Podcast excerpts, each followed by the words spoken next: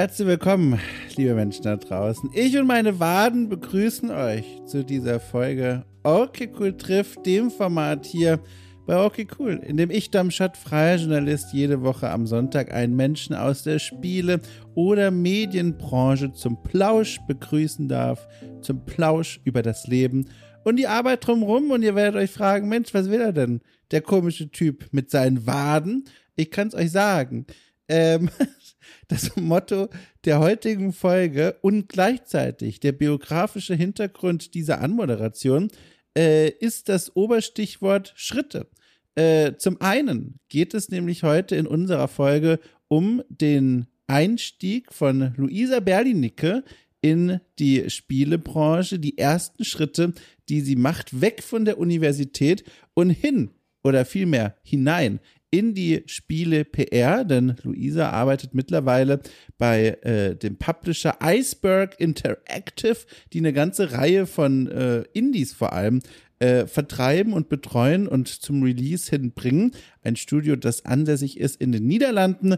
Luise aber sitzt in Deutschland und arbeitet von hier aus mittlerweile als PR-Managerin in Vollzeit, hat also direkt zum Start ihrer Karriere direkt einen äh, guten Lauf, sage ich mal, und das ist der eine Grund, wie sich das Schritte in dem Oberthema erklärt. Dann aber sind da noch meine Waden und das möchte ich kurz ausführen, damit das ausgeräumt ist.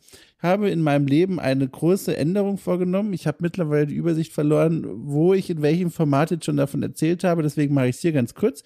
Besitze jetzt eines dieser ominösen Fitbit-Geräte äh, seit rund einem Monat und ich muss sagen, hat mein Leben ein Stück weit verändert. Ich ahnte es ja selber nicht, was da passiert, aber jetzt haltet euch mal fest. Ich gucke jetzt auf dieses Gerät auf meinem Handgelenk und es zeigt mir an, dass ich in den letzten, ach Quatsch, dass ich heute 17.210 Schritte gelaufen bin. Und es fühlt sich auch so an. Aber also ich glaube, so eine Zahl habe ich noch nie gesehen in Zeiten vor diesem Gerät. Stellt sie heraus, eine statistische Auswertung meines Bewegungsverhaltens war genau die Motivation, die ich für meinen äh, gesünderen Lebensstil gebraucht habe. Klar, auf der anderen Seite, gläserner Bürger, was passiert mit den Daten, das sind alles Überlegungen, die ich auch hatte. Da habe ich mir aber gedacht, okay, aber die Vorteile überwiegen für mich. Und dann hat mein Reptilienhirn zugeschlagen und mir so ein Ding gekauft. Und jetzt habe ich das. Und das ist so ein ganz einfaches Modell, um Gottes Willen, ohne die Funktion, äh, ohne der Funktion äh, Nachrichten zu schreiben oder so ein Quatsch. Es ist einfach nur die biometrische Auslesung meines Körpers. Ähm, biometrisch, ach, ihr wisst schon. Und das ist super toll. Also, ohne Witz, das ist jetzt hier keine Werbung oder so. Es ist nur aus meinem persönlichen Leben erzählt. Bin begeistert von diesem Gerät, bin so aktiv wie schon seit vor über einem Monat nicht mehr. ähm, und das ist toll. Aber ich fühle es auch gerade und musste echt also klettern, um in diesen Stuhl hochzukommen, auf dem ich jetzt sitze. Leicht war es nicht, weil auf die Waden kann ich mich nicht mehr verlassen. Es, brennt geradezu. Naja. Genug des Meckerns, zurück zu unserem Gespräch, das hier auf uns wartet. Ich habe mich da sehr gefreut. Ich habe ja im Grunde schon umrissen, worum es ganz grob gehen wird. Im Detail warten natürlich viele Themen auf uns. Wir werden erfahren, wie es äh, für Luisa war, zum einen zu studieren und dann eben den Wechsel in die Spielebranche äh, äh, nach, durchzuführen ähm, wie sie die Spielebranche gerade auch in Deutschland aktuell wahrnimmt, warum sie sich in der Vereinigung Women in Games jetzt schon organisiert äh, und vieles weiteres. Darüber haben wir gesprochen und ich fühlte mich sehr geehrt, diese Geschichte von ihr erfahren und hören zu können, denn das sind immer aufregende Momente im Leben, wenn man irgendwohin die allerersten Schritte macht und das sind auch Schritte, bei denen man vielleicht gar nicht weiß, ob man die richtigen trifft und ob man wirklich in die richtige Richtung auch läuft. Das stellt sich ja oft auch gerne hinterher heraus. Äh, und dann diese Geschichte zu erzählen, hier auch in einer relativ großen Öffentlichkeit äh, zu platzieren, da fühlt sie mich sehr geehrt für das Vertrauen und dass sie sich dafür Zeit genommen hat. Äh, deswegen, falls sie das hier hören sollte, nochmal ein großes Dankeschön an dich. So. Und dann würde ich einfach mal sagen, wir rauschen einfach mal hinein äh, in dieses Gespräch. Wie gesagt, habe mich sehr gefreut, äh, Sie auf diesem Wege mal kennenzulernen und wünsche euch ganz viel Spaß mit diesem Gespräch zwischen Luisa Berlinicke und mir.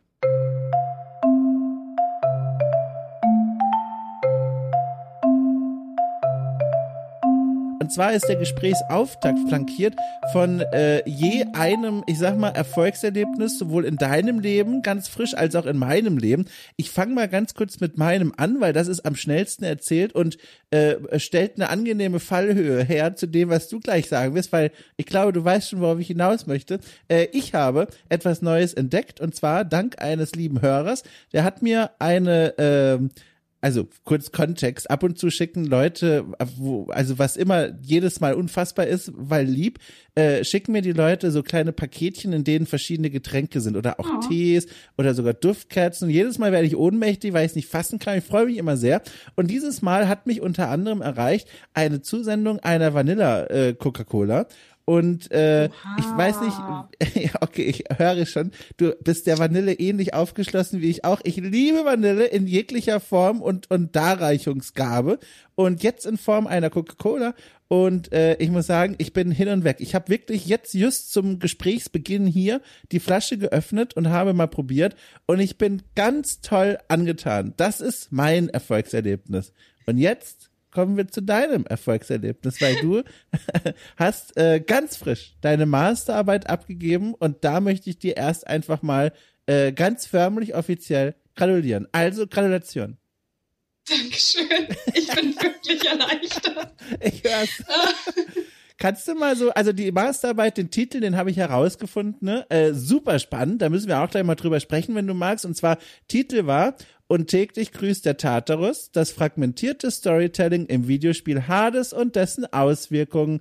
Äh, wahnsinnig interessantes Thema. Wie gesagt, wir kommen gleich inhaltlich mal drauf, weil mich da ein, zwei Dinge wirklich sehr interessieren. Aber erstmal so drumherum für den Rahmen, damit die Leute da draußen auch sich ein bisschen besser vorstellen können. Wie lange hat dich das Ding jetzt beschäftigt? Wie groß ist es geworden? Äh, erklär doch mal, was für ein Stück aus deinem Leben jetzt abgegeben wurde. Also, es ist das letzte Stück für meinen Master auf jeden Fall gewesen. Mhm. Und wirklich der allerletzte Punkt, den ich noch abhaken musste, um das fertig zu bekommen. Und da ich, also ich habe 20, 20 glaube ich, oder 2021 müsste es gewesen sein, ähm, mit meinem Master in Köln angefangen für Theorien und Schreiben, äh, Praktiken professionellen Schreibens. Und ähm, das ist ein Studiengang, der sich stark auf ähm, Journalismus ausrichtet mhm. oder kreatives Schreiben. Und ich wusste, ich will so in die Kommunikationsbranche und habe mich da so ein bisschen ähm, Trittbrettfahrermäßig mit ähm, in diesen Studiengang eingestechen. Mhm. Ähm, und dass ich das jetzt beenden konnte, gleichzeitig mit meiner Passion für die Videospiele verbinden konnte, war ein wahnsinnig großer, ähm, großes Stück, was ich jetzt erreicht habe, was mich aber, also ich wusste, dass es natürlich noch ansteht, habe es aber lange vor mir hergeschoben, weil ich auch angefangen habe zu arbeiten und zwischendurch habe ich so gedacht, muss ich mein Master so wie überhaupt beenden? Und dann war es so, naja, jetzt bin ich aber eh fast durch. Ähm, warum sollte ich es nicht beenden und habe dann im ähm, März ihn angemeldet. Da war aber bei der Arbeit zu viel los und deswegen habe ich dann das hauptsächlich im Mai geschrieben, immer abends nach, nach der Arbeit mich hingesetzt und das geschrieben. Und war aber ganz glücklich. Also Textseiten waren es auch nur 50. Also naja. ich musste mich tatsächlich für das Thema musste ich an vielen Ecken doch auch dann in der Arbeit zu so schreiben, ja, man könnte jetzt noch ganz viel in die und die Richtung gehen. Ähm, das kann ich jetzt leider nicht tun. Du, 50 ist eine ganze Menge. Und vor allem, das sind ja nicht einfach nur 50 Seiten, sondern 50 Seiten, in die ja eine Menge Grips und Nachdenken und Überlegen und Nachforschen reingeflossen ist. Äh, also ich bin äh, wirklich beeindruckt. Äh, Gratulation nochmal dazu. Jetzt ist er erstmal weg. Und da muss ich direkt nochmal kurz nachfragen, dein Studiengang. Ich gebe ganz offen zu, ich habe bis zur Vorbereitung auf dieses Gespräch hier noch nie davon gehört. Studiengang Theorien und Praktiken professionellen Schreibens. Du hast schon gesagt, das geht in die Richtung kreatives Schreiben und Journalismus. Kannst du dazu noch ein paar Worte verlieren und vor allem mal dieses große Geheimnis aufklären, wieso du äh, das studiert hast, statt etwas, was eigentlich ja noch viel näher an deinem jetzigen Job dran wäre? Also ich weiß nicht, Kommunikationswissenschaften oder äh, Eventmanagement ja, oder so. Zum also, Beispiel. Also, also was hat es damit auf sich?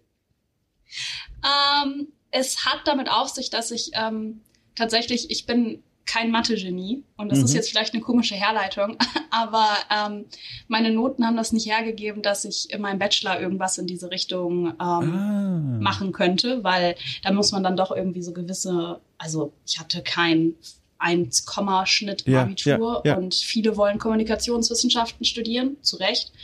Ähm, und deswegen habe ich Literatur studiert, Deutsch und Englische. Oh. Und ähm, ohne dass du im Bachelor die richtigen, also man muss eine gewisse Anzahl an Punkten in diesem Bereich vorweisen können, um das dann im Master studieren zu können. Deswegen habe ich mir, haben wir, also ich und ein paar Freunde haben was ähnliches gesucht. Und ähm, da war das am nächsten dran. Nach einem absoluten Fehler ähm, von einem anderen Masterstudiengang, den ich ganz schnell abgebrochen habe. Und verrätst du welchen? ähm, das war in Essen und ich habe den genauen Namen habe ich tatsächlich aus meinem Gehirn verbannt, weil ich kann mich nicht mehr dran erinnern. Aber es hatte irgendwas mit Literatur, ich glaube, es hieß Literatur und Medienpraxis und ich möchte nicht, dass irgendjemand mich dafür hasst. Ähm, ja, ja. Ich, also ich fand es ganz, ja genau, also ich, es gab viele andere, die sehr glücklich in diesem Studiengang waren. Für mich war es ähm, für das, was der Name mir versprochen hat, einfach nicht das, was ich darunter erwartet habe. Ja, also, verstehe. Deswegen, ähm, um es mal so diplomatisch auch auszudrücken, habe ich dann gewechselt und ähm, Schreiben war immer mein größtes Talent von dieser Richtung. Und ich hatte das Glück, dass es ein sehr praktisch ausgerichteter Studiengang ist, wo es auch, also ich habe zum Beispiel dann einfach die Kurse gewählt, die mehr in die Richtung lagen. Ich hatte einen fantastischen Kurs ähm, von einer Mitarbeiterin aus einer PR-Agentur ähm, zu PR-Arbeit und habe den zum Beispiel belegt. Der hat mich darin nochmal ganz stark bestärkt, in diese Richtung auch zu gehen, nachdem ich durch einen absoluten Zufall im Bachelor in meinem Pflichtpraktikum auch in der Kommunikationsabteilung gelandet war, was mich überhaupt erst in diese Richtung gebracht hatte. Ah, ich verstehe. Das beantwortet so ein bisschen eine Frage, die ich dir jetzt aber trotzdem nochmal stelle, weil ich glaube, also die Leute da draußen und auch ich sitzen quasi mit den Händen zum Himmel reckend vor den, weiß ich nicht, Kopfhörern und rufen, mein Gott, da ist ein Mensch talentiert im Schreiben, Interesse an Schreiben und geht jetzt in die PR. Also nichts gegen die PR, aber äh, von der reinen Beschreibung her, es klingt eigentlich wie ein direkter Zielschuss in die Richtung des Journalismus oder auch vielleicht sogar Spielejournalismus. Darf ich fragen, wieso nicht in diese Richtung? Also so ein bisschen, wie gesagt, hattest du es jetzt schon angerissen. Du hattest an den richtigen Stellen die richtigen Leute aus der PR, die dich da so ein bisschen vielleicht mit beeinflusst haben oder dir zumindest Optionen gezeigt haben, Dinge vorgestellt haben. Aber das ist doch bestimmt nicht die ganze Begründung. Uh, da muss ich jetzt aber weit zurückgehen. Ja, gerne. ähm, schon in der, noch in der Schulzeit habe ich an so ganz, ganz fantastisch organisierten ähm, ich nenne es mal Weiterbildung teilnehmen mhm. dürfen. Das war von der Young Leaders GmbH. Den Namen werde ich nie vergessen.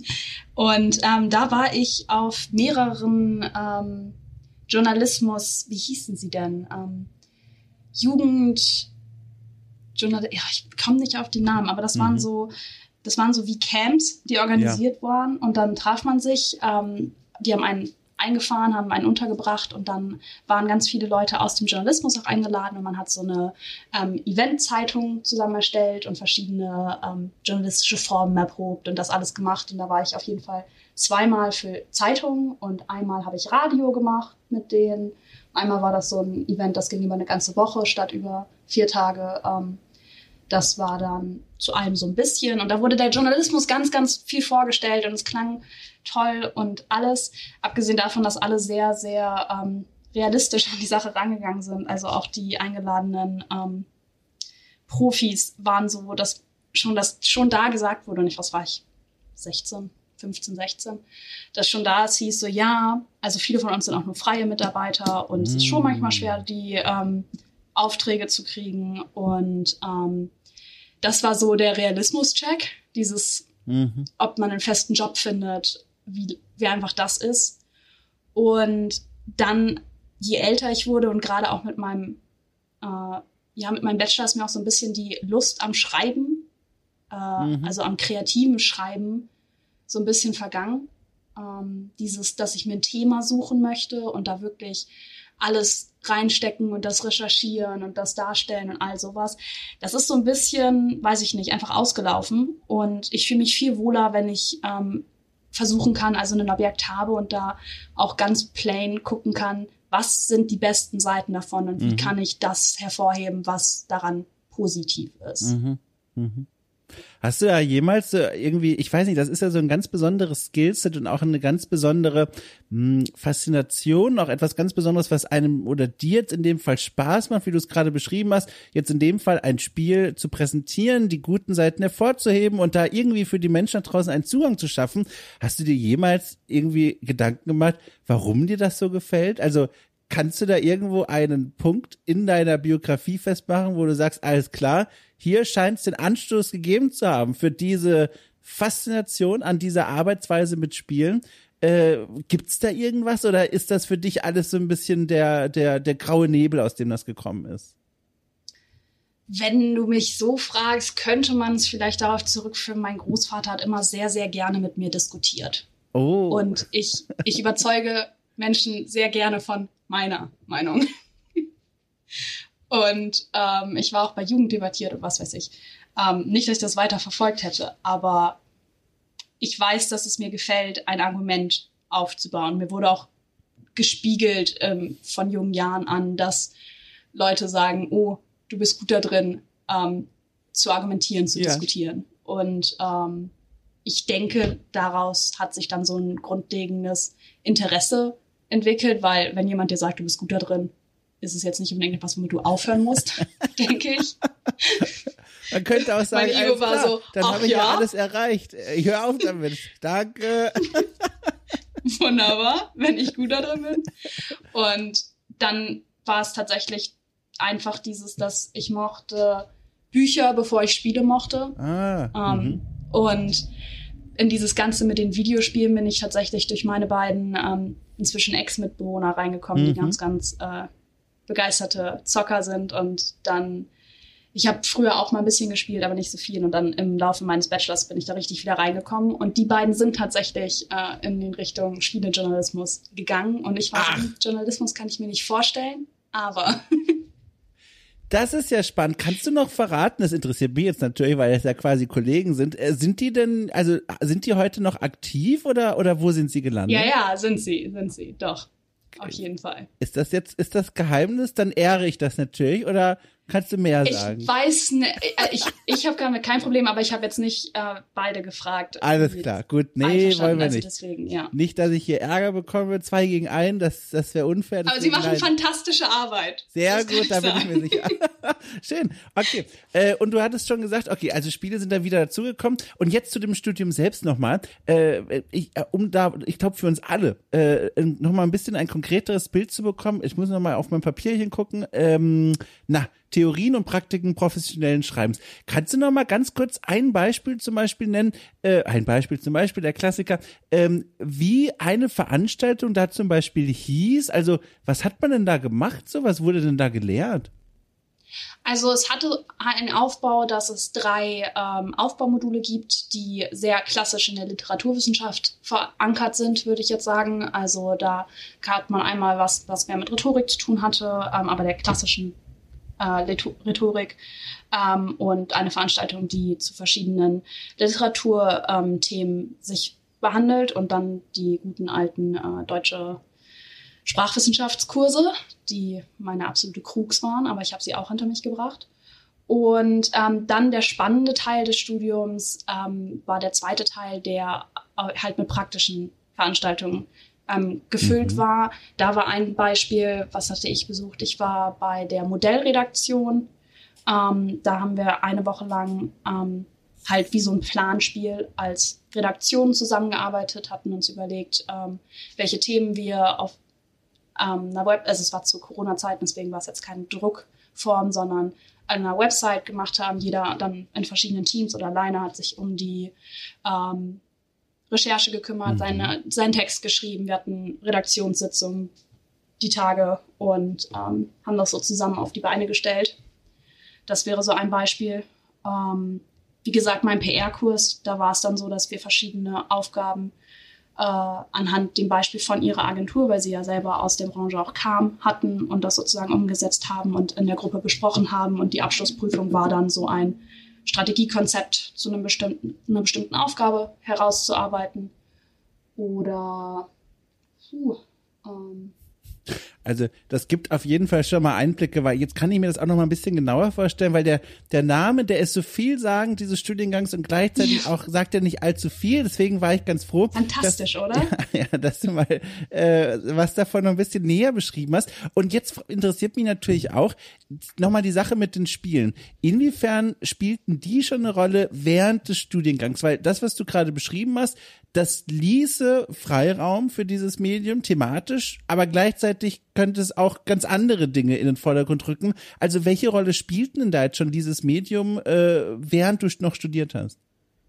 Für mich ja. hatte es das von Anfang an, weil ich wusste, dass ich in die Richtung gehen wollte oder zumindest nach dem ersten halben Jahr. Ähm, auch da durch meine damaligen Mitbewohner ganz klar, weil die ähm, halt den Spielejournalismus als Job begriffen haben. Und ja. ich war so, hey, wenn es den Spielejournalismus gibt, dann muss es ja auch Spiele-PR geben. ähm, wie cool. Da muss ich ganz klare Props zu ihnen geben. Aber ähm, es, vom Studiengang selber war es nicht nicht vorgesehen. Also ja. da war es so, dass wir ganz klar, ähm, dadurch, dass wir daran interessiert waren, konnten wir diese Themen reinbringen. Oder ja. ähm, also ich habe schon meine ähm, mein Praktikum, was zu meinem jetzigen Arbeitgeber geführt hat, ähm, habe ich selber rausgesucht. Das war jetzt nichts, was irgendwie davor gekommen ist. Oh, Oder ich habe ähm, in verschiedenen Anstaltungen auch versucht, wenn wir was schreiben sollten, auch gerne in die Richtung etwas über Videospiele zu schreiben. Ähm, und deswegen ist auch meine Masterarbeit in die Richtung gegangen. Aber das war etwas, wo ich tatsächlich auch ähm, abgelehnt wurde von manchen Betreuern, weil Ach. sie gesagt haben, oh, mit Videospielen kennen wir uns nicht aus, äh, da fühlen wir uns nicht wohl und hab dann war ganz froh, jemanden gefunden zu haben, der gesagt hat, oh nein, das ist ja interessant. Toll. Ja, und da sind wir auch direkt beim Thema. Äh, Nochmal, das, also äh, ich will den vollen Titel vorlesen, weil da dieses schöne, das schöne Witzchen zu Beginn drin ist. Äh, und täglich grüßt der Tartarus, das fragmentierte Storytelling im Videospiel Hades oder Hades und dessen Auswirkungen. Ähm, mal ganz grob gefragt, falls ich fragen darf, ich will es ja eigentlich auch gar nicht wachrütteln, wenn du jetzt eigentlich froh bist, das aus der Hand gegeben zu haben. Darf ich trotzdem ein, zwei Fragezeichen dir entgegenschieben? Gott sei Dank. Auf hab schon, Fall hab schon befürchtet fast, dass du jetzt sagst, hör mir auf mit dem Scheiß. Ich will nie wieder drüber sprechen. Okay, umso besser. ähm, Erstmal ganz grundsätzlich, wie bist du auf diese Idee gekommen? Also ich nehme an, du hast Hades gespielt. Also wer es nicht kennt, äh, ein, obwohl, erzähl du es doch. Du bist Profi, du hast es erforscht, ich weiß nichts. ich bin ein großer Fan. Ja, also ich bin ein später Fan, weil ich bin erst Fan dazu von geworden, als es in der Vollversion auch rausgekommen ist für ja. die Switch. 2020. Und ähm, es hat mich ziemlich begeistert. Ich habe über 100 Stunden auf der Switch reingesteckt. Später, als es für die PS5 rauskam, nochmal angefangen und nochmal mehrere ähm, Stunden da auch reingesteckt. Ähm, und habe trotzdem noch nicht alles gesehen. Das kann ich direkt jetzt hier sagen. Und das sagt eigentlich alles über die Spiel aus. Das ist riesig. Und obwohl die Prämisse sehr einfach ist, man ist der Sohn von Hades, dem Gott Hades, man ist Zagreus und man möchte aus der Unterwelt entkommen ähm, weil man sich mit seinem Vater gestritten hat. Ganz klassische Geschichte. ähm, und die Geschichte, obwohl es ein Roguelike ist, hat es eine wahnsinnig spannende Geschichte, die auf ganz, ganz viele Arten und Weisen erzählt wird. Und da setzt diese Fragmentierung, die ich dann halt auch untersucht habe, mhm. ein. Also sie wird fragmentiert erzählt über mehrere Runden, weil das klassische Roguelike, ähm, man versucht zu fliehen und man stirbt ähm, und dann versucht man erneut zu fliehen und stirbt wieder. Und man kommt immer wieder im Haus des Hades an, wo man dann von seinen verschiedenen Nebencharakteren auch gerne begrüßt wird. Und die dann so sagen, na, bist mal wieder gegen den und den gestorben. Das waren jetzt schon fünfmal, sicher, dass du es nochmal probieren möchtest. Und diese Interaktivität und dass sich das alles so fortsetzt, ähm, hat mich auf jeden Fall immer begeistert. Das ist jetzt eine doofe Frage, weil das viel von deiner wirklich, also anstrengenden sicherlich Arbeit verkürzt, aber ich bin so neugierig. Kannst du ein, eine Erkenntnis aus deiner Arbeit mit uns teilen? Also ein Punkt, wo du sagst, okay, das steht unter anderem da drin. Ist das okay? Gar kein Problem. Ähm, der größte Überpunkt der Sache, womit, was auch meine These war und die ich für mich selber jetzt einfach bestätigt habe, ähm, meine, meine Analysen haben meine Annahme unterstützt. Ich weiß nicht, wie das gekommen ist.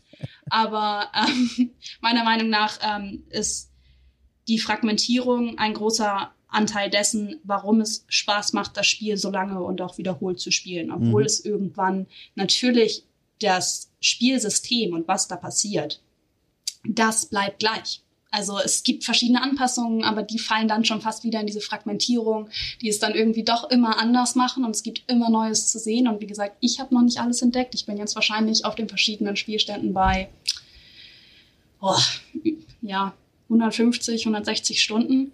Ähm, ich weiß, Gott. dass ganz viele andere es noch nicht haben. Und es geht einfach darum, allein mit den Dialogoptionen, ich glaube, was war das? Zagreus als Hauptfigur hat über 8500 Dialoglinien, die mm. unter verschiedenen ähm, Situationen einfach passieren könnten. Und dann geht es darum, dass man kann sich später stärker machen und wenn man dann das wieder rückgängig macht und danach nochmal dem ersten Boss begegnet, kriegt man eine dafür spezifisch ausgedachte, die, einen dafür ausgedachten Dialog. ähm, wo man sich so fragt, wie viele haben das tatsächlich mal versucht? Für wie viele ist mhm. dieser Dialog geschrieben worden? Mhm. Und ja, also dass die Fragmentierung zur Motivation, Immersion und Interaktivität dieses Spiels beiträgt. Das ist auf jeden Fall. Ich habe Hades auch immer gerne gespielt, ähm, auch wegen des modernen Takes auf die griechischen Gottheiten und wie die da so ein bisschen ne, neu inszeniert werden, fand ich ganz interessant. Ich muss aber gestehen, obwohl ich das Spiel so mochte, fast noch besser gefiel mir die Doku-Aufbereitung von NoClip. Hast du das gesehen? Ja, habe ich natürlich. Ich habe ja meine Recherche betrieben. Wollte gerade sagen, da wäre ich jetzt vom Stuhl gefallen. Ich auch, ja, ja. nein, nein, nein, die habe ich, hab ich äh, brav zitiert und habe mir auch alle angeguckt. Ich fand sie wahnsinnig beeindruckend. Ich fand auch den ja. ganz toll zu sehen, ähm, wie das mit dem Early Access zusammengearbeitet hat und was die daraus gemacht haben, weil ich, wie gesagt, erst später in dieses Spiel eingestiegen bin und wenn ich mir dann angesehen habe, wo dieses Spiel gestartet hat und bei was es geendet hat, das ist schon wunderbar aufbereitet. Also das ist wirklich sehr beeindruckend. Ja, um das den Leuten da draußen auch kurz zu erklären, was ich da meine. Das ist also NoClip so ein, ein Doku-Kollektiv, obwohl das ist wahrscheinlich schon zu größer Name, ist ein Dreierteam, ähm, gegründet von Danny O'Donnell Dwyer, hoffentlich spricht man so aus, ähm, ein ehemaliger, obwohl eigentlich im Grunde ja immer noch Spielejournalist, der jetzt aber quasi mit seinen Produktionen Spieledokus macht. Und diese mehrteilige Reihe war eine ganz besondere, weil sie das Entwicklerteam ähm, begleitete. Über einen langen Zeitraum hinweg, Monate dazwischen auch die Corona-Pandemie, wir alle erinnern uns. Ähm, und das sind wirklich auch ganz äh, intime Einblicke in die Entwicklung, ohne ähm, fast ohne äh, Kommentar aus dem Off. Es werden wirklich nur erzählende Szenen gezeigt, die von sich diese Erzählbögen spannen, die Figuren vorstellen aus dem Entwicklerteam, die erklären, wie die Entwicklung voranging zu verschiedenen Zeitpunkten. Also eine meiner liebsten Doku-Reihen überhaupt da draußen. Und äh, wie gesagt, das hat, glaube ich, meine Beziehung zu dem Spiel noch mal viel tiefer gemacht. Ich selbst war von dem Spiel gar nicht mal so dolle abgeholt, aber ich mochte es. Aber die Dokus, wie gesagt, da ging mein Herz auf. Mein Gott, so. Ja.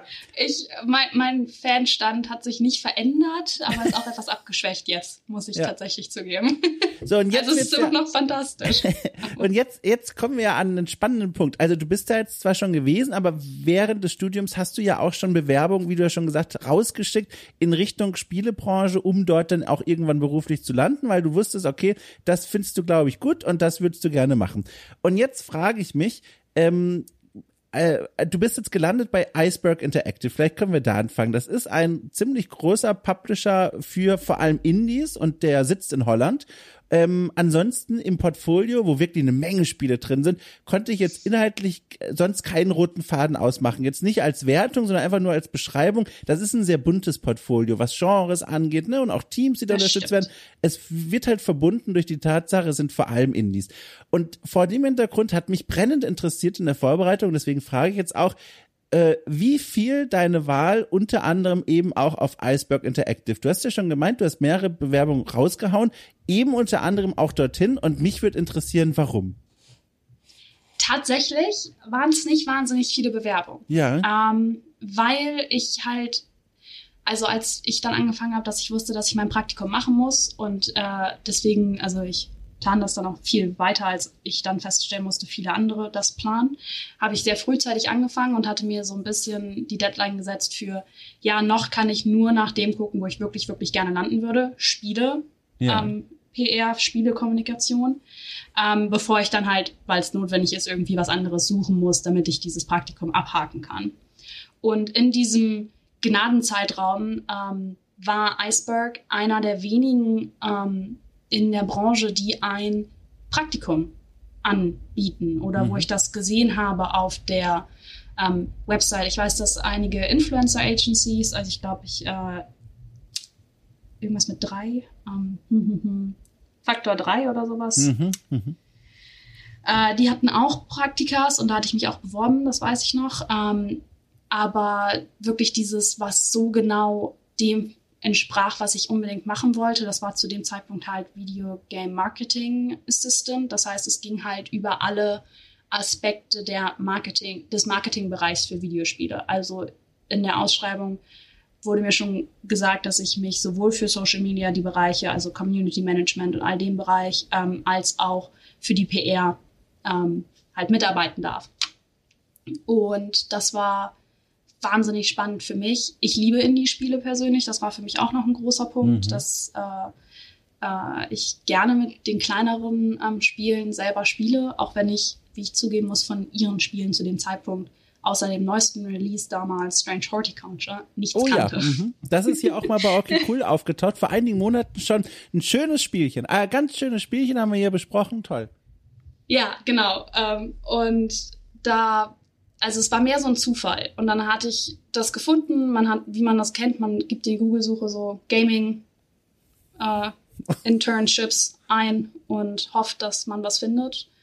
Und deren Website ist aufgeploppt, wie man später, wie ich später feststellen durfte, aber auch nur, weil sie das nicht offline gestellt hatten. Ach nein, ich drehe durch. ja. Und ich hatte mir diese damals, als ich das allererste Mal gesucht habe, habe ich es mir auch nur abgespeichert, weil da auch der falsche Zeitpunkt da stand. Und dann war ich so, ja, ja, komme ich zurück, wenn es dann halt soweit ist. Und ähm, weil ich halt mir das als Lesezeichen gesetzt hatte, ähm, habe ich diese Seite wiedergefunden, als ich mich beworben habe und habe denen einfach eine Bewerbung geschickt und habe auch anderthalb Monate nichts zurückgehört. weil um Gottes Willen, äh, ja. Ja, und ich hatte es schon abgeschrieben und dann kam so, äh, kriegte ich eine E-Mail von dem damaligen Community Manager, der das war, hey, tut mir so leid, dass wir uns nicht zurückgemeldet haben. Ähm, die Produktion hat uns gerade darauf hingewiesen, dass sich im Internship-E-Mail-Postfach jemand ganz Interessantes befindet und wir vielleicht mal einen Blick auf dich werfen sollten. Und ja, dadurch hatte ich aber auch das Glück, dass sich zu dem Zeitpunkt kein anderer beworben hatte. Ja, ja. Ach, Deswegen krass. war die Ja, die, die Konkurrenz war nicht so groß, weil sie wow. sich dann sehr schnell mit mir gefunden haben. Also Glück gehört auch einfach ein bisschen dazu. Wahnsinn. Das Timing ist immer, ähm, das habe ich aber auch in meinem ganzen Verlauf bei Iceberg bemerkt. Ähm, ja. Ich hatte einfach auch, also ich will da nicht meine, mein Talent vielleicht auch unter den Scheffel stellen. Ja, ja. ähm, aber ich hatte schon immer auch einfach Glück mit dem Timing. Also das will ich nicht untergraben. Ja, genau. aber das war Aber deswegen bin ich da gelandet. Ja, und das war aber erstmal für ein Praktikum, ne? Genau. Genau, fünf Monate und ja. auch da war es so, dass es eigentlich vor Ort in den Niederlanden stattfinden sollte, oh, aber ja. meine Schwester hatte praktischerweise genau in der Stadt, wo Iceberg Interactive ihr Büro hat, hatte sie ihr Au-pair-Jahr gemacht, Wahnsinn. sodass ich den Deal hatte, dass ich bei der Familie unterkommen kann. Aber es war auch noch zu Zeiten von Corona, deswegen war das Büro eh zu und deswegen habe ich angefangen, remote zu arbeiten und das hat sich bis heute dann doch so gehalten. Ja. Ach, okay. Das heißt, du sitzt gerade gar nicht in Holland, sondern ich nehme einfach mal an, irgendwo in Deutschland. Genau genau. Ach, spannend, okay. Ähm, Frage zum Praktikum. Du hast schon gesagt, da wurde also Einblicke mal in jeden Teil des Arbeitens. Wie war das denn für dich? Weil man geht da damit, nehme ich jetzt einfach mal an, auch übertragen aus anderen Erfahrungen von mir, jetzt nicht von Sprung in die PR, um Gottes Willen, aber ähnliche Sprünge von Uni zum Beispiel in den Job hinein. Man hat ja auch gewisse Erwartungshaltung und Bilder im Kopf und vielleicht sogar auch Wünsche, auch wenn es jetzt in Anführungszeichen nur ein Praktikum ist, aber das ist ja umso wichtiger, weil man sich da mal orientiert und so. Wie war das denn für dich? Bist du da reingegangen? Also jetzt mal ganz ehrlich, du hast ja jetzt den Job, du kannst jetzt quasi in voller Ehrlichkeit erzählen, wie das war. Ging da die Türen auf, ein, ein Sonnenstrahl aus Holland ging auf deiner Stirn nieder und du sagtest, mein Gott, gelobtes Land, hier bin ich? Oder war es so ein, ui, alles klar, so läuft das hier. Also, wie war das denn so? Ich will hier nicht wie der absolute Heuchler rüberkommen, aber es war tatsächlich großartig. Na gut, also, ich glaub's ja. es war, nein, in dem Sinne, dass äh, ich wusste durch mein vorheriges Praktikum, mhm. was ich genau möchte. Also dadurch, dass es auch in der Kommunikations, in dem Kommunikationsbereich war, ja. wusste ich genau, dass ich gehofft habe, ähm, ich habe da jetzt einiges gelernt im vorherigen Praktikum, ich möchte selbstständiger arbeiten. Und ich durfte sehr, sehr viel selbstständig arbeiten, was für mich fantastisch war. Also ich durfte viel Neues ausprobieren und natürlich zusammen mit dem, dass ich remote gearbeitet habe, ähm, kam mir zugute, dass ich sehr viel mir auch selber beibringen kann und äh, selber reingucken kann. Aber wenn ich Hilfe brauchte, war immer jemand da, um es mir zu erklären. Und dann wurde mir sehr schnell sehr viel Vertrauen geschenkt. Und noch während meines Praktikums ist leider meine Anleitung, äh, die fantastisch war in dem PR-Bereich, hat ihren Job gewechselt und die Stelle war frei. Und dann habe ich für zwei Monate die Stelle halt sozusagen übernommen, oh. während sie noch jemanden gesucht haben, weil ich halt da war. Und es wurde nicht von mir erwartet, aber ich wusste, dass ich es mir zutraue und habe da sozusagen die Chance gesehen und ja. bin draufgesprungen und bin da geblieben. ich muss jetzt mal äh, eine kurze grundsätzliche Frage stellen. Eine, die ich mich immer frage, wenn ich mit Menschen spreche, die in der PR, gerade in der Spiele-PR arbeiten. Ging dir jemals durch den Kopf folgende Frage, um Gottes Willen, Moment, Entschuldigung, Krankenwagen, fährt jetzt an dieser Stelle hier vorbei. So.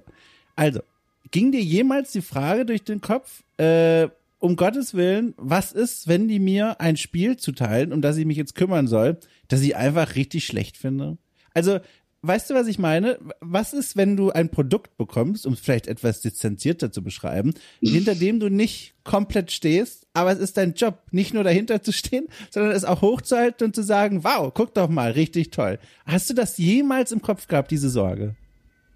Die Sorge hundertprozentig. Ja. Also, ähm, da will ich nicht irgendwie lügen. Es ist auf jeden Fall so, dass ähm, generell bei der Überlegung zu PR und das ist auch das, was mir in Diskussionen manchmal um die Ohren fliegt dieses Jahr, oh, bei PR, dann müsst ihr die schlechtesten Produkte irgendwie hochhalten oder sowas. ähm, natürlich ist es, gibt es Spiele, die ähm, nicht meinem favorisierten Genre entsprechen. Ja. Da will ich nicht, also ich, wir verlegen zum Beispiel auch viel Strategiespiele und äh, nicht Strategiespiele, Simulatoren. Also mhm. mhm. wir haben zum Beispiel King of Retail ver verlegt. Mhm. Und auch wenn es in Deutschland ein wahnsinniger Hit ist, ich kann damit nicht so wahnsinnig viel mit anfangen. Mhm. Ähm, trotzdem ist es so, so wie beim Journalismus, würde ich jetzt mal sagen, man auf einen gewissen, äh, eine Objektivität hinarbeitet, eine Objektivität zu sagen, ähm, das ist gut, das ist schlecht, wenn man einen Spieletest schreibt. Ähm, so geht's auch bei der PR für mich, so dass ich versuche, objektiv an ein Spiel ranzugehen ähm, und zu sagen, okay, es hat Schwächen, welche Spiel hat das nicht? Ähm, ich darf aber in der PR mich ganz egoistisch auf die Stärken, die ich finde, konzentrieren. Mhm. Und da will ich nicht da geht es nicht darum, dann nicht darauf einzugehen, dass es diese Schwächen auch gibt, ähm, wenn ich mit Journalisten oder mit der Presse oder auch mit den Content Creatern ähm, in Kontakt stehe, kommt das natürlich immer auf. Also, und da denke ich, ist eine Ehrlichkeit einfach der beste Ansatz. Und zu sagen, ähm, ob man das so sieht und sonst zu argumentieren, warum man es nicht so sieht und sich von mhm. meiner Meinung zu überzeugen.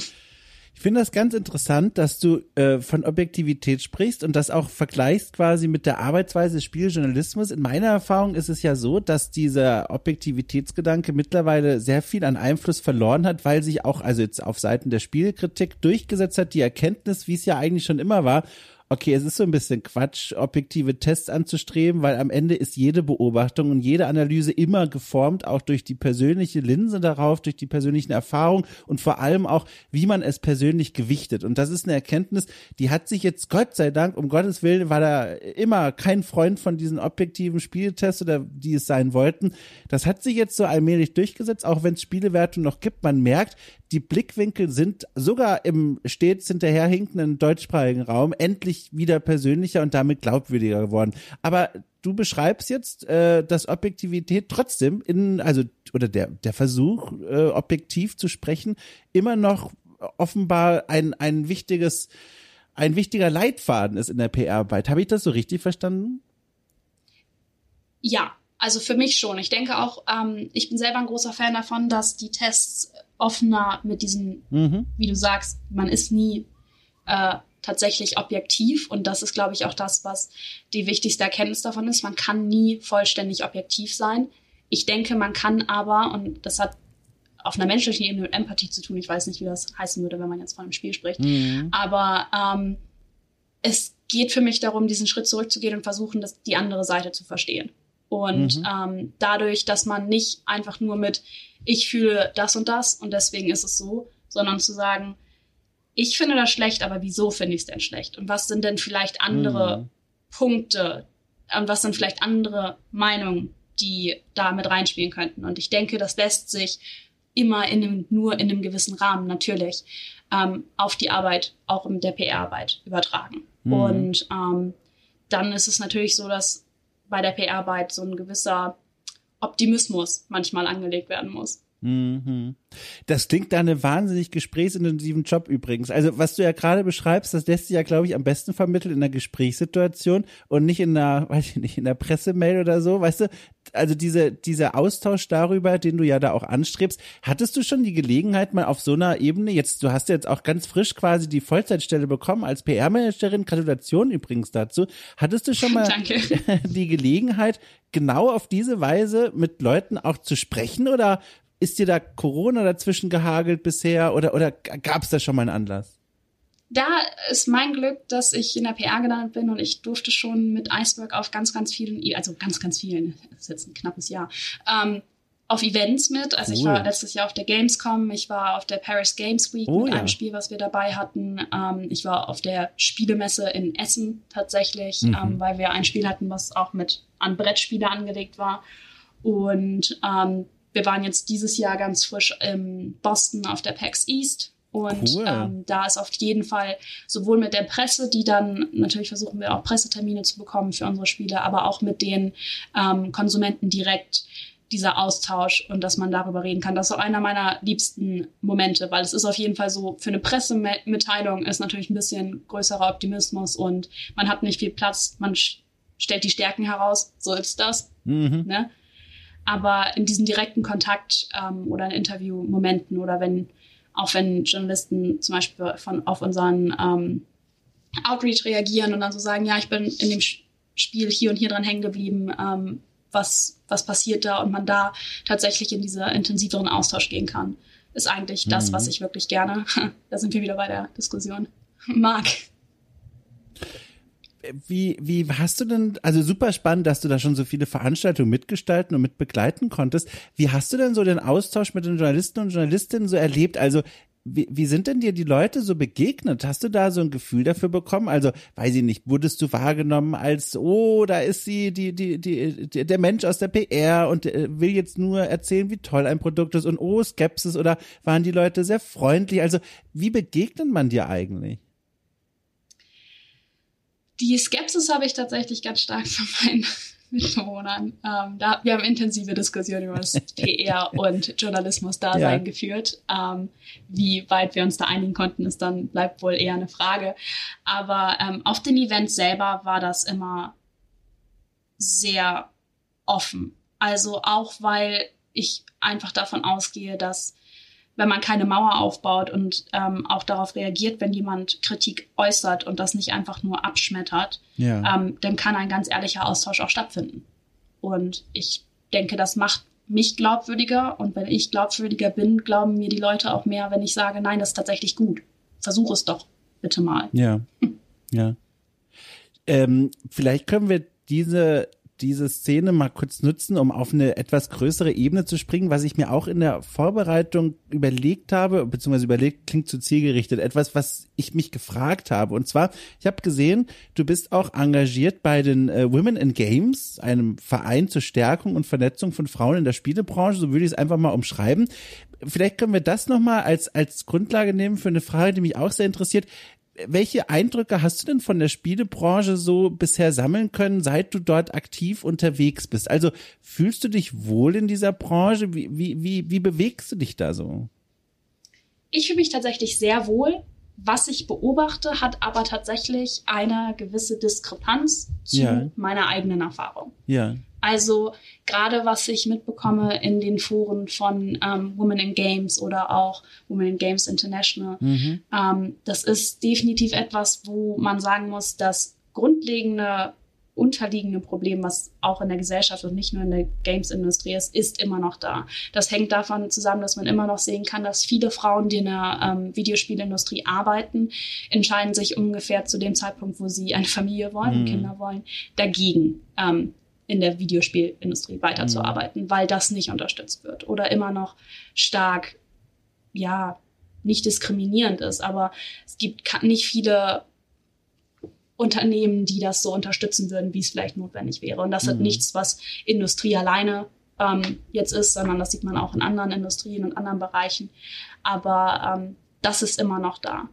Ich persönlich wurde sehr warm aufgenommen, auch wenn mein, also auch bei Iceberg ist es noch stark, also ich habe mehr männliche Kollegen als ja. weibliche, ähm, obwohl sich das auch immer ein bisschen schwankt und ein bisschen sich ändert. Also wir haben zum Beispiel in der Produktion, ist es glaube ich 50-50 ähm, und wir hatten jetzt ein paar neue Kollegen, die dazugekommen sind und welche, die gegangen sind. Ähm, deswegen ist es halt ein bisschen schwer zu sagen, was die genaue Prozentzahl ist. Aber ich weiß, dass alle meine männlichen Kollegen mir nie das Gefühl gegeben haben, dass ich mich irgendwie schlecht behandelt mhm. gefühlt habe.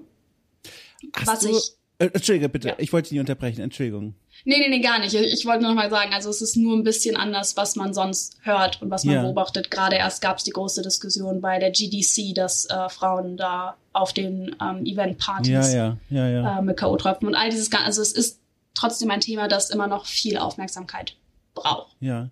Ist das nicht aber, also erstmal, ich bin sehr froh, dass du nicht persönlich schon so unangenehme Erfahrungen machen musstest. Gleichzeitig, ich frage mich, ist das nicht super bizarr, diese Diskrepanz, wie du sie gerade beschrieben hast, die eigenen persönlichen Erfahrungen äh, gegenüberzustellen mit dem, von dem man ja auch weiß, dass das Realitäten sind und Dinge, die vor allem Frauen in dieser Branche erleben, Übergrifflichkeiten verschiedener Arten, äh, also äh, wie guckst du auf dieses Bizarro-Feld? Also suchst, also kannst du dir das erklären oder ist das Glück oder hat das mit dem Umfeld zu tun, in dem du dich bewegst? Also ich versuche da für mich selbst auch irgendwie einen roten Faden zu finden, woran das liegt. Ich muss auch das, glaube ich, viel zu Glück dazu ja. sagen. Also tatsächlich ist es so, die Diskrepanz, die ich beobachte, ist etwas, was mir mehr vor Augen ruft, was für ein Glück ich habe, dass es nicht so läuft. Mhm. Und es ist dieser Gedanke von wegen, wann und nicht ob. Wann mhm. passiert es mir? Also wann kommt für mich eine Situation, wo ich so denke, oh, da, da haben wir sie. Das, das ist die Realität von vielen. Mein Gott. Das ist vielleicht eine naive Frage, gerade auch weil sie jetzt von einem Kerl gestellt wird, aber ist das nicht eine Aussicht, also dieses, wie du es so treffend beschrieben hast, dieses äh, nicht ob, sondern wann, bei der man sich denkt, okay, ich glaube, ich werde mich nie wohlfühlen können in so einer Branche? Also wenn so ein, wenn so ein Schwert über allem die ganze Zeit schwebt, also wie gehst du denn damit um? Optimismus. Bisher ist es mir nicht passiert. Es ist auch nichts, was mir jetzt täglich irgendwie ja. auffällt, dadurch, dass es mit meinem Alltag in dem Sinne nichts zu tun hat. Ähm, ja. Aber es ist definitiv etwas, wo ich so sage, ich persönlich weiß, dass ich ganz gut mit Menschen umgehen kann. Ich persönlich mhm. fühle mich in Social Settings nicht direkt unter Druck gesetzt. Also auch da sind so verschiedene, sage ich mal, Charaktereigenschaften mhm. ähm, dabei, wo ich mich vielleicht, und das kann durchaus auch eine absolut naive Aussage von mir selber sein, ähm, mir eine Sicherheit drin suche und mich damit einfach dadurch, dass es mir noch nicht passiert ist, auch nicht ähm, vielleicht auf der Ebene so bedroht fühle. Mhm, und mhm. dass ich das dann trotzdem, auch deswegen bin ich bei Women in Games, um mir bewusst zu machen, dass das eine privilegierte Aussage von mir ist. Mhm. Und dass das nicht heißt, dass man nicht, auch ich nicht da gegen was tun sollte, auch wenn es mir noch nicht passiert ist. Hm. Also für alle Interessierten äh, in der Folgenbeschreibung werde ich die die Anlaufstellen quasi von Women in Games mal verlinken. Für all diejenigen, die es nämlich noch nicht kennen, können sich dann sich das mal näher angucken, weil das ist ein sehr wichtiger und und guter und kluger Verein. Also an der Stelle mal kurz der der Sendehinweis, sage ich mal. Ja, ähm, sehr gerne. Ja. Ähm, und tatsächlich, wenn ich das vielleicht sagen darf, unbedingt. Ich, äh, bin ja bald in Hamburg. Ich ziehe bald um nach Hamburg. Ach Quatsch, wirklich? Und, doch, doch, doch. Und also nächsten Monat. Und tatsächlich hatte ich die Hoffnung, dass ähm, ich bin jetzt halt momentan eher so in einem Kuhkaff. Ähm, aber wenn ich in einer größeren Stadt bin und ich weiß, dass da die Games-Branche auch gut vertreten ist, hatte ich auch gehofft, dass man vielleicht ein paar Mutuals findet und ähm, wow. meine, also keine Ahnung, einen Kaffeetreffen oder sonstige Sachen organisieren kann. Cool. Doch, für den Austausch. Also starke Info und dann darf ich dich ja bald hier begrüßen. Ich wohne jetzt mittlerweile auch hier. Also jetzt um Gottes Willen nur ganz grob mal gefragt, äh, in welchen Bereich der Stadt wirst du ziehen? Also es reichen schon so Angaben wie Osten, Westen, also weißt du, so ganz vage, wenn du es überhaupt sagen willst. Uff, äh, ich hatte kein Problem, das zu sagen. Ich bin nur leider ein absoluter Geografie-Miete. ähm, Versuch's zu umschreiben. Eidelstedt, irgendwas. Um Gottes Willen, das muss ich jetzt erstmal googeln. also es ist nicht, es ist nicht in der City von ja. ähm, Hamburg. Noch so eine halbe Stunde. Ich denke Westen. Oh Gott. Moment. Ähm, okay, ich, ich bin ja jetzt gerade mitten an der Karte dran. Ähm, ah ja, oh ja, ähm, also ich bin da mal durchgefahren auf der Jagd nach einem äh, Kleinanzeigenschränkchen, das ich mir da geholt habe. Und ja. ich kann dir sagen, ähm, das ist sehr entspannter. Also für all jene, die es gerade nicht vor Augen haben, das ist im Nordwesten Hamburgs. Ähm, Siehst du, das Westen gesagt, das ist sehr lieb. also es stimmt auch wirklich, es ist im Nordwesten Hamburgs. Ähm, und ist so ein, also es ist nicht ganz weit draußen, aber auch nicht ganz weit drin. Es ist da, wo, glaube ich, die Stadt beginnt, sich an den Speckgürtel zu fassen. Das ist so eine ganz komische Beschreibung, aber ne, das ist es so in etwa. Ähm, ganz gemütlich, äh, auch viel Grün und so. Herzlich willkommen. Also ich wünsche dir jetzt schon einen tollen Umzug. Oh, wunderbar, klingt gut. Danke. Toll. Okay, das ist, äh, okay, da war ich jetzt überrascht von der Info. Alles klar, cool. Also, äh, viel Spaß schon mal hier. Und vielleicht können wir auch diesen kleinen Sprung nutzen, um nochmal woanders lang zu gehen thematisch, äh, damit wir nicht auf so einer allzu schweren Note enden. Ist ja auch ein riesiges Thema, dem können wir ohnehin nicht in, in einem einstündigen Podcast gerecht werden. Aber ich fand es gleichzeitig, um das noch kurz zu sagen, ich fand's toll, dass wir darüber mal zumindest kurz sprechen könnten, weil das ist auch etwas, gerade hier in dem Format, in dem ja ganz oft eine sehr gute Stimmung vorherrscht, weil die Leute immer sehr gut drauf sind und es auch oft um die schönen Dinge im Leben geht, muss auch Platz sein, um an diese Realitäten zu erinnern, wie sie in der Branche teilweise existieren und natürlich auch nur, wenn die jeweiligen Gäste äh, bereit sind, darüber zu sprechen. Und deswegen direkt hier mal ein kleines eingeschobenes Dankeschön für diesen kleinen thematischen Ausflug. Gerne. Also ich kann dem Ganzen bestimmt auch noch nicht gerecht werden. Ich bin relativ neu in dem selber, aber es ist auf jeden Fall, wie du sagst, wichtig. Also deine Erfahrung zu hören, das ist ja alleine schon wertvoll. Ähm, und Erfahrung bringt mir jetzt noch zu diesem äh, letzten Thema, dem Themenpunkt, den ich mir hier aufgeschrieben habe. Leider kommen wir gar nicht durch, weil, äh, wie befürchtet, der Zettel ist viel zu lang als die eine Stunde, aber das macht gar nichts, ich lade die einfach nochmal ein. Ähm, und zwar, ich habe gesehen in meiner Vorbereitung, du bist natürlich jetzt nicht nur für eine, oder natürlich, ich weiß ehrlich gesagt nicht, also du bist nicht nur für eine Vielzahl von Titeln zuständig, sondern hast quasi auch einen, einen Titel anvertraut bekommen, mit dem du dich haupt, äh, obwohl ich weiß gar nicht mehr, ob das stimmt, also mit dem du einen großen Teil deiner Zeit investierst. Und zwar als Product, Product, Product Marketing Manager für das Spiel Doomblade ein äh, yes. Metroidvania mit krassem Look. Ich habe mal nachgesehen, was das eigentlich ist. Erscheint schon im Mai diesen Jahres. Und das betreust du jetzt, wie gesagt, als Product Manager. Ach Quatsch, Product. Och, also, du betreust. Schöne Ordnung. Äh, ich ja. fall vom Stuhl. Und was mich jetzt vor allem interessiert, was bedeutet das eigentlich? Also bist du jetzt hauptverantwortlich äh, für das Glück und den Erfolg dieses Spiels oder wie läuft das jetzt? Ähm, es war tatsächlich eine ähm, wahnsinnige Chance für mich. Also es hat, kam relativ gleichzeitig mit meinem, ähm, dass ich, ich habe ja als Werkstudentin gearbeitet, während ich jetzt meinen Master zu Ende gemacht habe, bis ungefähr April bei Iceberg. Und ähm, dann gerade als dieser Wechsel zur Vollzeit stattgefunden hat, war es halt so, dass ähm, Doomblade in die vor intensiven Vorbereitungen für den Release ähm, gekommen ist. Und auch da wieder mein Timing war einfach wahnsinnig gut, weil ähm, wir waren letztes Jahr mit Doomblade auf ähm, der Gamescom, hatten das dabei und da bin ich total, habe ich mich total in dieses Spiel verliebt und hatte dann darum gebeten, ob ich mal meine Hand daran versuchen dürfte, die Marketingstrategie zu schreiben. Oh. Weil das ist das Schöne bei solchen kleineren Unternehmen, dass äh, manchmal, wenn man fragt, kann ich mich mal daran versuchen, ach ja, wieso nicht? Und ähm, dann hatte ich über also neben der Arbeit dann halt das auch gemacht. Und ähm, als es dann soweit war, dass es um die ganze Umsetzung ging, hieß es halt so, naja, du hast auch die Strategie geschrieben, ähm, möchtest du das auch umsetzen? Und dafür ist dieses Product Marketing Manager, also PMM, wenn man es kurz halten möchte, ähm, geht halt im gröbsten Sinne darum, dass ich organisiert habe, dass der neue Trailer produziert wird, dass wir eine neue Keyart bekommen haben, auf die, über die ich sehr, sehr happy bin, ähm, dass ich gleichzeitig mit den PR-Bemühungen halt entscheide, wie, welche Influencer ähm, sollen unser Spiel spielen, an welche ähm, Pressemitglieder treten wir ran mhm.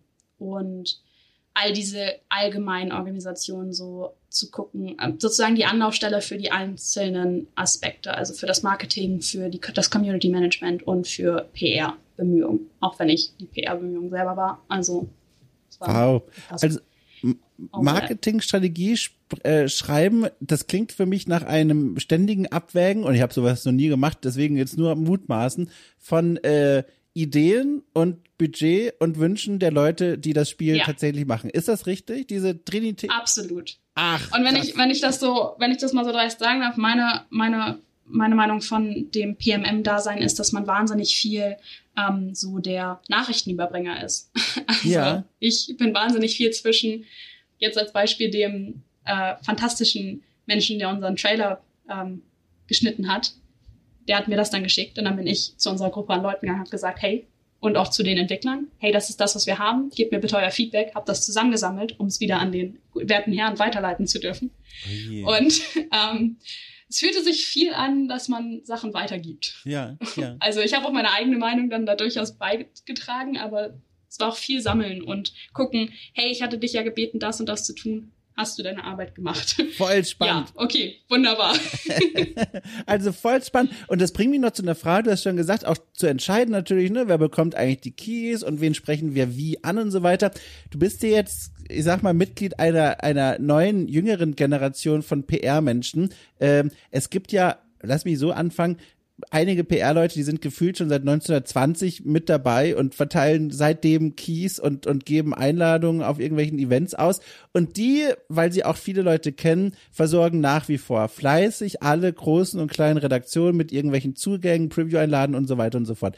Du startest da jetzt auf gewisse Weise äh, unbelastet in diese Branche hinein. Du, du bist noch äh, quasi relativ äh, neu dabei, was in dem Fall, finde ich, ein voller Vorteil ist, weil du nicht in diese, in dieses Geflecht reinkommst, das schon seit Jahrzehnten existiert zwischen PR und Presse.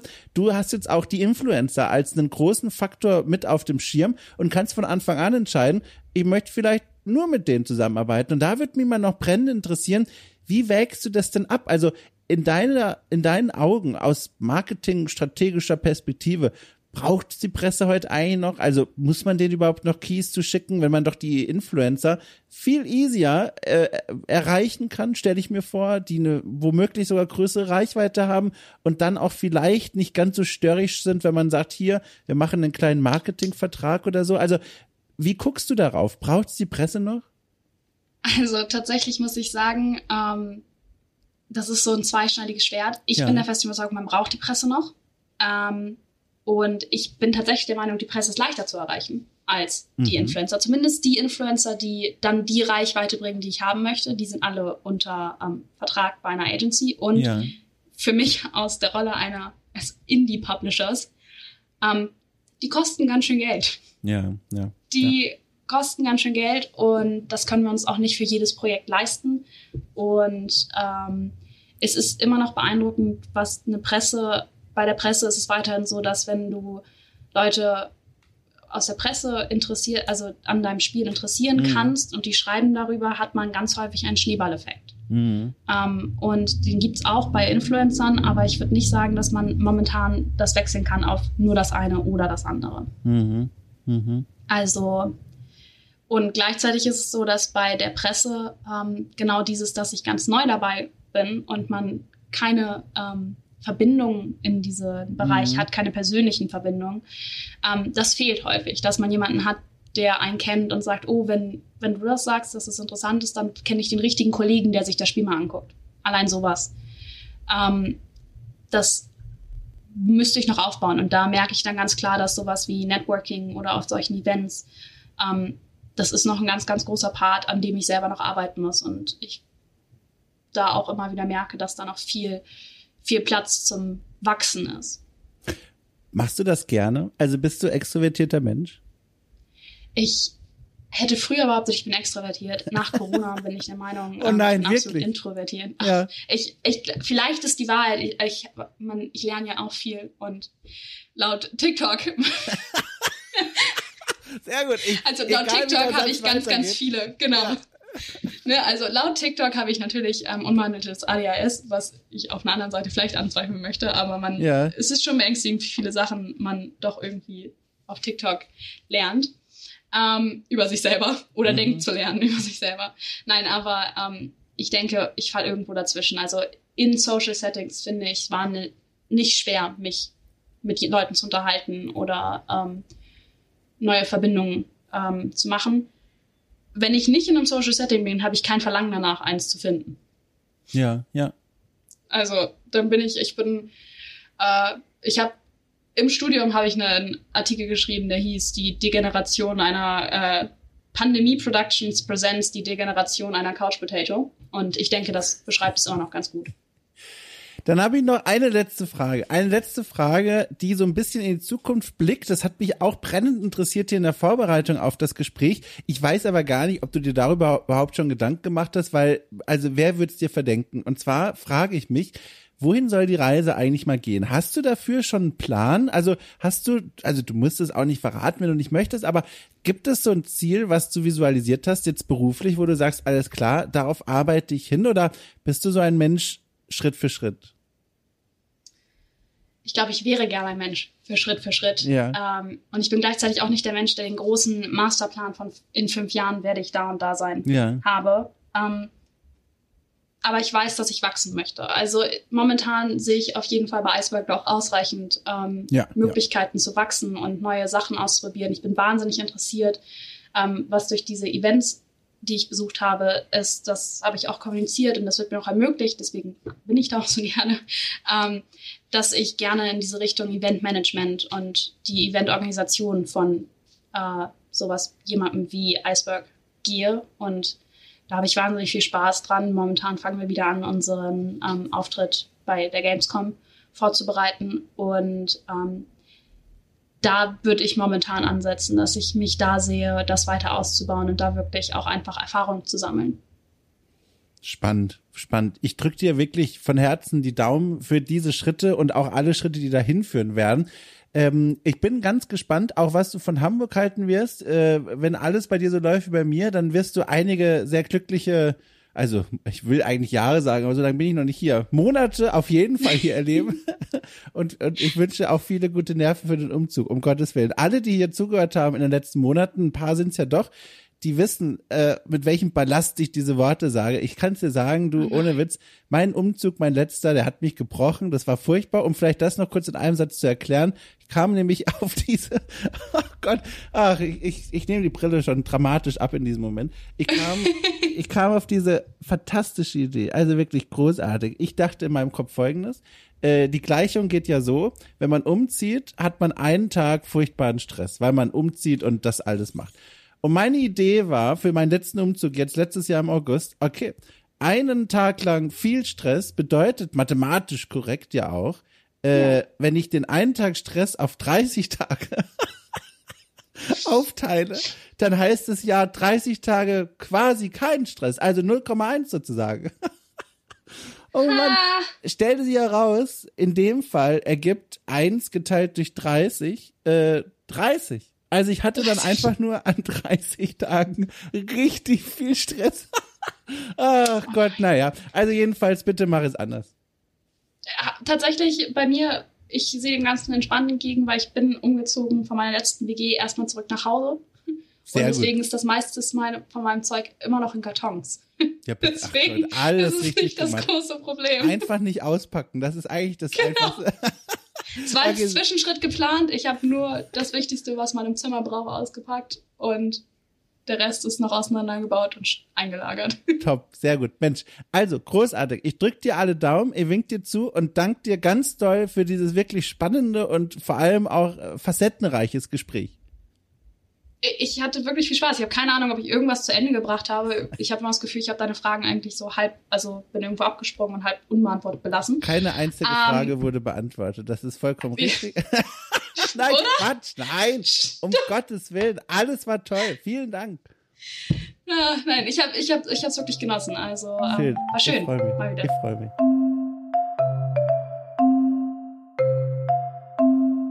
So, wenn das mal nicht der Knaller war, oder? Apropos Knaller, da haben wir schon wieder eine Überleitung. Vor dem Fenster des Hauses hier scheint sich allmählich eine Schlägerei zu entwickeln. Ich höre lautes Umherrufen, aber ich kann jetzt auch nicht mehr warten mit der Abmoderation, deswegen wage ich es einfach mal. Also, das war doch schön, oder? Jetzt mal ohne Quatsch. War eine schöne Geschichte, war ein schönes Gespräch, ich habe das sehr genossen und hoffe, euch geht's ganz genauso und möchte euch an dieser Stelle ganz aufrichtig mal darauf hinweisen, dass es einen Weg gibt, euch äh, äh, dankbar zu zeigen für die Arbeit, die ich und ja mittlerweile auch meine freien Mitarbeiter, Mitarbeiterinnen äh, Lea Irion und Rainer Siegel hier so anstellen. Nur für uns, sondern auch für euch äh, indem ihr bei Steady 5 Euro zum Beispiel hinterlasst. Da könnt ihr auch cool finanziell unterstützen. Das ist nicht so viel Geld und dafür bekommt ihr eine ganze Menge an Podcasts mittlerweile äh, locker über 100 Premium-Folgen und äh, aufgeteilt in vielen schön einfallsreichen und innovativen Formaten, wie ich finde.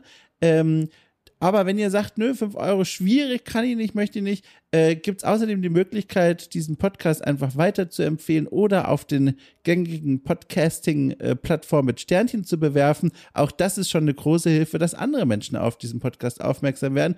Und wenn ihr sagt, ach nö, das will ich auch nicht, du, das muss auch nicht sein. Ich freue mich, wenn ihr einfach zuhört und eure Freude habt. Äh, und dann ist es auch gut so. Gut, also, ihr werdet jetzt Streit schlichten vom Haus mit einem Löffel und einer Pfanne in der Hand. Und äh, falls wir uns nächste Woche wieder hören, habe ich gewonnen.